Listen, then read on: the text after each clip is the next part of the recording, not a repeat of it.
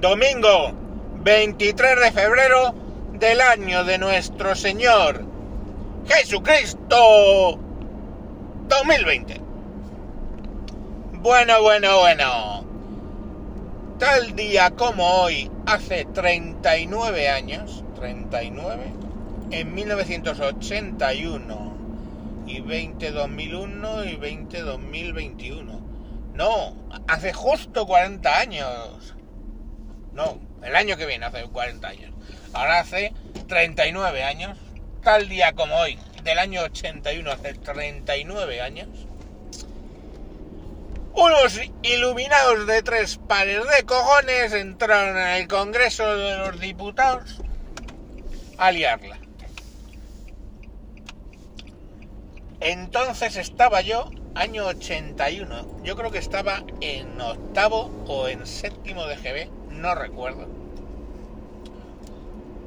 Y me acuerdo que estábamos jugando en el recreo después de haber terminado las clases y se acercó el el bedel de allí, que allí te dejaban jugar luego del colegio, en las canchas y eso, y nos dijo que nos fuéramos para casa porque unos guardias civiles habían entrado en el Congreso persiguiendo a unos terroristas de ETA que habían entrado a hacer un atentado. Eso es lo que me dijo el bedel del colegio. Me fui para casa y pues nada, eh, empezamos a escuchar la radio que pues que habían entrado los guardias civiles, etcétera. Lo curioso del tema, lo curioso del tema, punto número uno, es la cantidad de gente que recuerda haber visto ese día, atención, ese día, en directo, la toma del, del Congreso. Y eso es mentira, es una memoria falsa que mucha gente tiene en la cabeza. Para que veáis es súper alucinante cómo te puedes creer una cosa que en realidad no pudo pasar. Y no pudo pasar porque no estaban emitiendo la sesión en directo. En aquella época eso no se hacía. La estaban grabando para ponerla en el telediario posteriormente.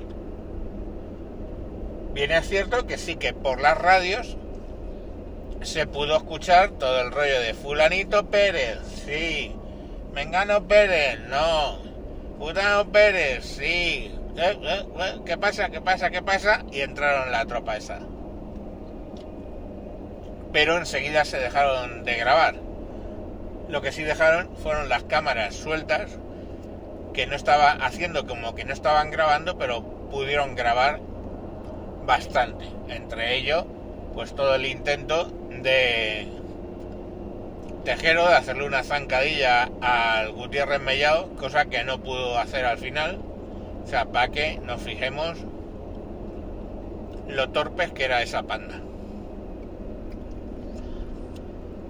Luego nos quedamos ahí hasta por la noche, muy tarde, y a las mil y moñas, bueno, nos enteramos por la radio de que eh, se había levantado Milán del Bosch en, creo que era la tercera región militar, Valencia, no me acuerdo, en Valencia, desde luego, pero no sé si es la tercera región militar, que se había sacado los tanques a la calle en Valencia. Nos quedamos hasta las minimonias que salió el rey a decir que, que ya estaba bien de jarana, que todo, a su puto cuartel y dejaran de hacer el gilipollas. Y tal cual fue.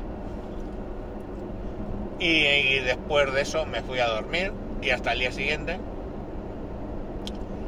Me acuerdo que días después, eh, ya bueno, pues en los periódicos, en la televisión, empezaron a sacar todo lo del acuerdo del capó, del jeep que firmaron allí la rendición en el Parlamento y 100.000 historias. Pero bueno, pues eso, que nos libramos de una dictadura militar tan ricamente. Luego ya las teorías conspiranoicas, que si el rey sabía, que si el rey estaba a favor, que si no sé quién, que si no sé cuánto, que fíjate qué extraño que los niños de no sé quién no juegan al colegio. Eh. Polladas que hay que rellenar periódicos todos los días y fijaros la cantidad de páginas que traen.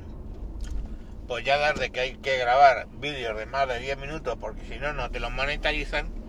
Y polladas varias de eh, pues hacer podcast y cosas y cosas de por el estilo.